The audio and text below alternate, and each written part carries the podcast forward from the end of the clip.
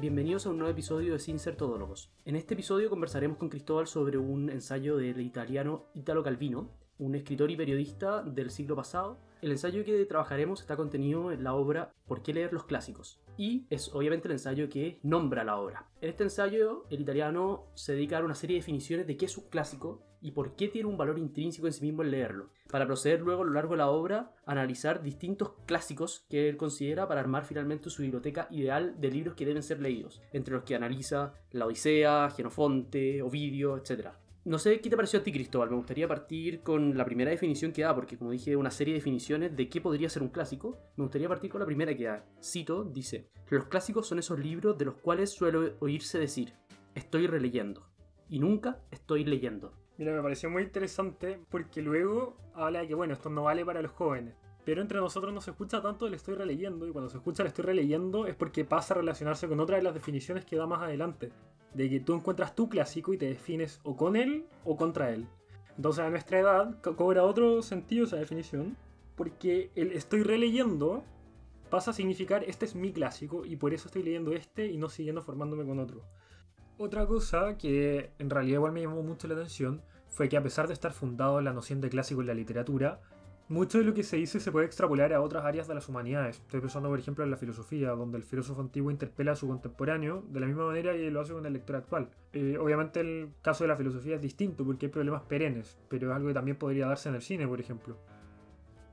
De hecho, iba a ir para allá después, porque precisamente esta primera definición que da de que el clásico es el libro que se relee tiene mucho que ver con algo que habla varias veces a lo largo de la obra, que es el hecho de que el clásico de cierta manera no puede ser realmente leído precisamente porque tú no puedes desprenderte del peso que tiene. Él lo usa con un ejemplo muy bonito, que es tú no puedes leer la Odisea sin saber qué es la Odisea. Independiente de que sea tu primera lectura. O sea, no puedes leer la Odisea sin saber a priori que Odiseo diseña el caballo de Troya. Y así miles de cosas más. No puedes como desprenderte del bagaje cultural que tiene el libro. Como que el libro toma una marca a lo largo de la historia de las distintas culturas, civilizaciones por las que pasa. Y así mismo esas civilizaciones lo marcan de forma permanente. Por eso me gustó mucho una definición que usa también más adelante, que dice, llámese clásico a un libro que se configura como equivalente del universo, semejante a los antiguos talismanes. De cierta manera el clásico es un universo en sí mismo y por eso mismo el clásico se tiene que leer directamente y no desde el, ensayo crítico. Es muy duro con los ensayos críticos sobre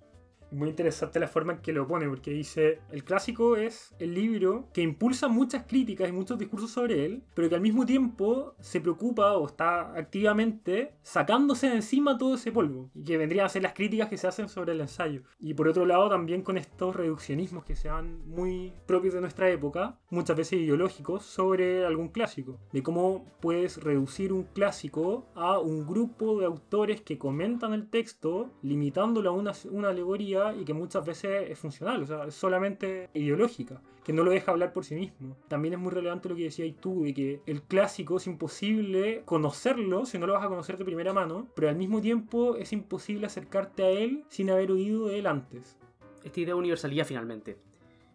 También hace esa misma comparación, haciendo la comparación con el libro moderno, el libro sea un ensayo crítico, sea un libro moderno, trata muy tangencialmente el tema de cómo un libro se vuelve un clásico de cierta manera. No sé si te acordáis que dice en un punto como estoy leyendo tal autor que aún no es un clásico pero tal vez llegue a serlo. Y de hecho la contratapa del libro eh, termina con una frase que es el resultado de todo ello es una obra que se ha convertido a su vez en un clásico. O sea, esta idea de que no puede, muy relacionado con el último capítulo también, eh, la tradición, lo clásico, tradición es como un concepto de la misma familia que lo clásico. Em, no puede estar cristalizado, sino que precisamente está abierto a que la humanidad de cierta manera vaya complementándolo y vaya rellenándolo. Que cada hombre tiene sus clásicos. Obvio, hay una gran biblioteca, hay libros que no son clásicos nomás. Por nombrar un libro que a mí me encanta y que lo leí demasiadas veces de niño y todo, pero sé que no es un clásico, por ejemplo la saga de Percy Jackson. Una saga entretenida, pero nunca va a ser un clásico. Tal vez yo nunca lea por otro lado eh, Flaubert, que no lo he leído por ejemplo, pero yo sé que es parte del mundo de los clásicos, pero no es mi clásico. Como si en mi clásico El Señor de los Anillos, por ejemplo. Eh, como ese proceso en que se va convirtiendo.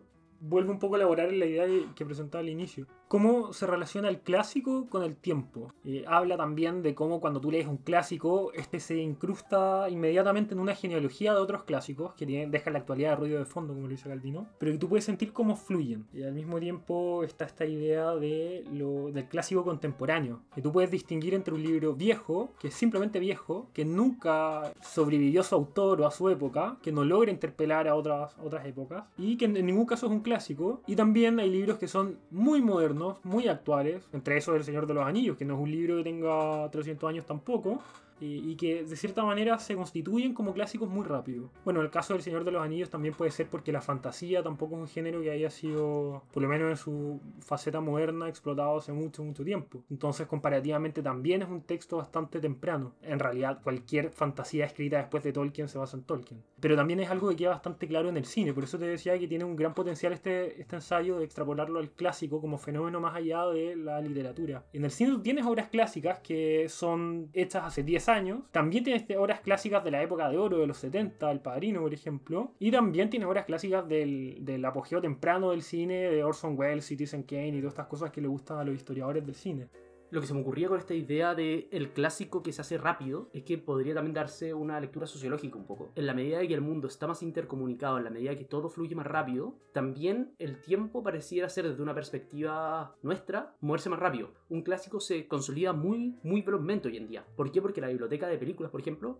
es una biblioteca relativamente chica, o sea, las primeras grandes películas, como grandes grandes, son de los años 40, lo que el viento se llevó, que ahora está funada funadísima, pero de cierta manera como la biblioteca de opciones es más chica, asimismo una buena obra resalta mucho más en esa biblioteca, que algo que no pasa en los libros, por ejemplo. En los libros tenéis tal cantidad de masa, un volumen tan grande, es muy difícil que un libro se consagre como un clásico, a pesar de que hoy en día también es más rápido hay clásicos instantáneos. O sea, si uno lo piensa, toda la literatura del siglo XIX no es tan abismalmente vieja. Es muy interesante también en el mismo sentido la relación que trata del clásico con la actualidad. De que una de las definiciones que da es que el clásico es aquella obra que deja como ruido de fondo a la contingencia, pero que al mismo tiempo no se puede desentender de ella. El bestseller es todo lo contrario. Es un libro para la contingencia, muchas veces funcional, hecho para venderse mucho masivamente, pero que en un año más nadie lo va a recordar. Tal vez un año un poco exagerado, pero...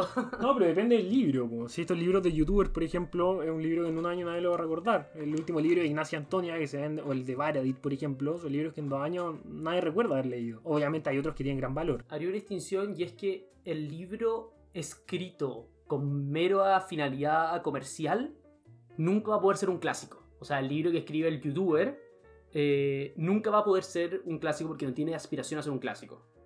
No contiene en sí mismo ese elemento. Porque no sobrevive el autor en el fondo. Claro, es un libro que es totalmente banal, si se quiere, es para entretenerse. No tiene nada de malo que, sea, que no aspire a ser un clásico. Cumple la función que tiene. Adopta un criterio funcional, no, artístico en ese sentido. Algo que también puede llevar a la pintura o a la arquitectura, como lo hicimos en el capítulo pasado. Bueno, es una crítica muy clásica a la sociedad de consumo de la arte, al final. Cuando el arte se convierte en un bien de consumo meramente y no en una expresión humana. Pero lo que voy que, de cierta manera, esos libros nunca van a aspirar a ser un clásico, muy difícilmente. Puede pasar que un libro que fue en su origen funcional se convierta en un clásico. Tenemos el caso del príncipe. El Príncipe es un libro que Maquiavelo escribió para ser funcional. Eh, hay otro ejemplo, obviamente. Se habla mucho de Greneida también, probablemente fue un libro escrito para complacer a Augusto. Pero eso es una excepción, finalmente. Eso está, es muy claro en la historia, además. O sea, para terminar un poco esta idea de, de, la forma en que se relacionan las humanidades con su pasado, que si no me equivoco, esto lo saco de Alejandro Vigo. Él comentaba algo así como que la ciencia exacta se relaciona con el pasado de una manera progresista lineal. Y daba el ejemplo del manual de medicina. El último manual de medicina, de pleno derecho, o sea, en el acto, deroga todo el resto de los manuales de medicina hacia atrás y los deja acotados a la historia de la medicina. Cuando las humanidades pasa todo lo contrario. En las humanidades, el último clásico, la última película, la última edición de un libro, lo que hace es precisamente resignificar en muchos sentidos el, la obra anterior o la época anterior o el movimiento anterior. Incluso los libros que tú pudieras alegar un poco más que son funcionales, ¿cachai? Como las historias, pasa todo lo contrario de lo que pasa en la medicina. O sea, una historia clásica tiene mucho valor precisamente porque fue escrita hace mucho tiempo sobre algo que pasó hace aún más tiempo que la que podría tener, no sé, un manual de medicina del siglo V. Estoy dándole vuelta un poco a esta idea que dijiste la traducción las traducciones también pueden ser clásicas. Hay traducciones clásicas de los clásicos y que hay gente que le gusta leer esa traducción por un elemento u otro. Hace muy poco leí eh, La Odisea en una versión de Alianza, en prosa, y dedicaba obviamente todo el, todo el prólogo a discutir el tema de la traducción. Entonces analizaba como las distintas traducciones que habían habido al español, que resulta que son bien tardías, pero es súper interesante porque al final hay toda una discusión docta de cuáles son las versiones que uno debería leer según cómo están traducidas. Si en prosa, si en verso, si replicando el sistema del ritmo que tiene la obra original, o simplemente desechar el tema del ritmo en pos de poder contar la historia de la manera más similar. Es una discusión y de hecho hay gente que dice que hay versiones que no se tienen que leer porque están mal logradas y otros la defienden a muerte porque son versiones clásicas. Algo que totalmente queda claro en la Biblia. Oye, para terminar, si tuvieras que elegir una de las definiciones que da, ¿con cuál te quedas? Yo creo que la que más me dejó pensando fue la tercera, cuando dice que los clásicos son libros que ejercen una influencia particular, ya sea cuando se imponen por inolvidables, ya sea cuando se esconden en los pliegues de la memoria, mimetizándose en el inconsciente colectivo o individual. Trata también este tema del conocimiento por oídas del clásico, de todos estos clásicos o libros conocidos, obras, autores, que todo el mundo conoce, incluso gente que está lejos del mundo de las humanidades y, y que inspira la cultura popular por todos lados, al punto en que mucha gente no conoce que ciertas ideas provienen de cierto clásico. Que algo que a mí también muchas veces me ha pasado, que estoy leyendo algo o veo alguna película y descubro por primera vez una idea que luego se replica por todos lados de la cultura popular y es súper entretenido descubrir que, ah, mira, de aquí viene esta idea, acá por primera vez como que apareció y luego todo el mundo lo tomaron desde acá, a tal punto en que se perdió el rastro desde quién lo hizo primero. Sí, de hecho, esa definición cuando la trabaja un poquito antes, porque trabaja primero esa idea y después da la definición. Es algo muy interesante que decía como un clásico es un libro que de cierta manera es absorbido por nuestro inconsciente sin que nosotros nos demos cuenta y es la génesis de una idea o una forma de ver el mundo que tenemos, pero que no somos conscientes de que fuese clásico. Y ahí vuelve también en la idea de la relectura. O sea, es importante releer los clásicos porque cuando releo ese clásico me doy cuenta, ah, de aquí viene esto que yo creía. Me gustó mucho eso, como el carácter formativo de nuestro ser que tiene el clásico. Y por qué es tan distinto la lectura de juventud con la lectura, como la relectura. Sí, por último también me parece muy entretenido como el disclaimer que hace al inicio. Bueno, cuando hablamos de clásicos, todo el mundo siente una especie de vergüenza de, o algunos sienten vergüenza de libros que no han leído, que son clásicos que deberían haber leído, pero que nunca han leído. Y dice como, bueno, pero acostúmbrense porque siempre va a quedar un gran número de libros que nunca vais a leer, ¿no? Que van a escapar, que la lista en el fondo es interminable y que se te van a escapar. Claro, que es una advertencia que sirve también como vacuna en contra del esnovismo. O sea, nadie ha leído todos los clásicos. Esto es algo que se lo escuché a un tipo que hacía clases, creo que de filosofía, que decía, bueno, yo cuando comencé a hacer clase, en realidad me compliqué un poco porque llegué a la sala con un gran número de autores que son clásicos, que debería haber leído cualquier profesor de la cátedra que estoy dictando, pero que yo nunca leí. Entonces, ¿qué pasa si yo nunca leía Hobbes, por ejemplo? Nunca me senté a leer el Leviatán. ¿Cómo puedo estar hablando de teoría política? Bueno, no, usaba el ejemplo de Hobbes porque en realidad igual un poco más fundamental, pero, pero creo que era de filosofía trataba como, no sé, Spinoza, algo así. Bueno, yo nunca leí Spinoza, no tengo idea. y ya esto sí para cerrar, me gustaron dos partes del ensayo, una que voy a citar y otra que voy a mencionar. Eh, una que va como a la mitad en que dice, no se leen los clásicos por deber o por respeto, sino por amor. O sea, la idea de que el clásico es para cultivarse a sí mismo y se lee por el clásico mismo. Y por eso mismo, repitiendo esta idea, dice hacia el final del ensayo, y dice, la única razón que se puede aducir es que leer los clásicos es mejor que no leer los clásicos.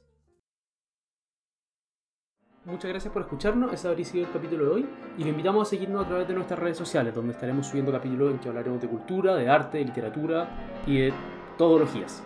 Eh, puedes seguirnos en Instagram y también en Twitter a través del arroba Todólogos CL. Así que muchas gracias y nos estamos viendo. Muchas gracias por habernos escuchado. Esperamos que hayan tenido un buen rato y de ser así también esperamos su difusión. Ojalá que lo puedan compartir con sus amigos y seguirnos en nuestras redes sociales. Y nos vemos en el próximo capítulo.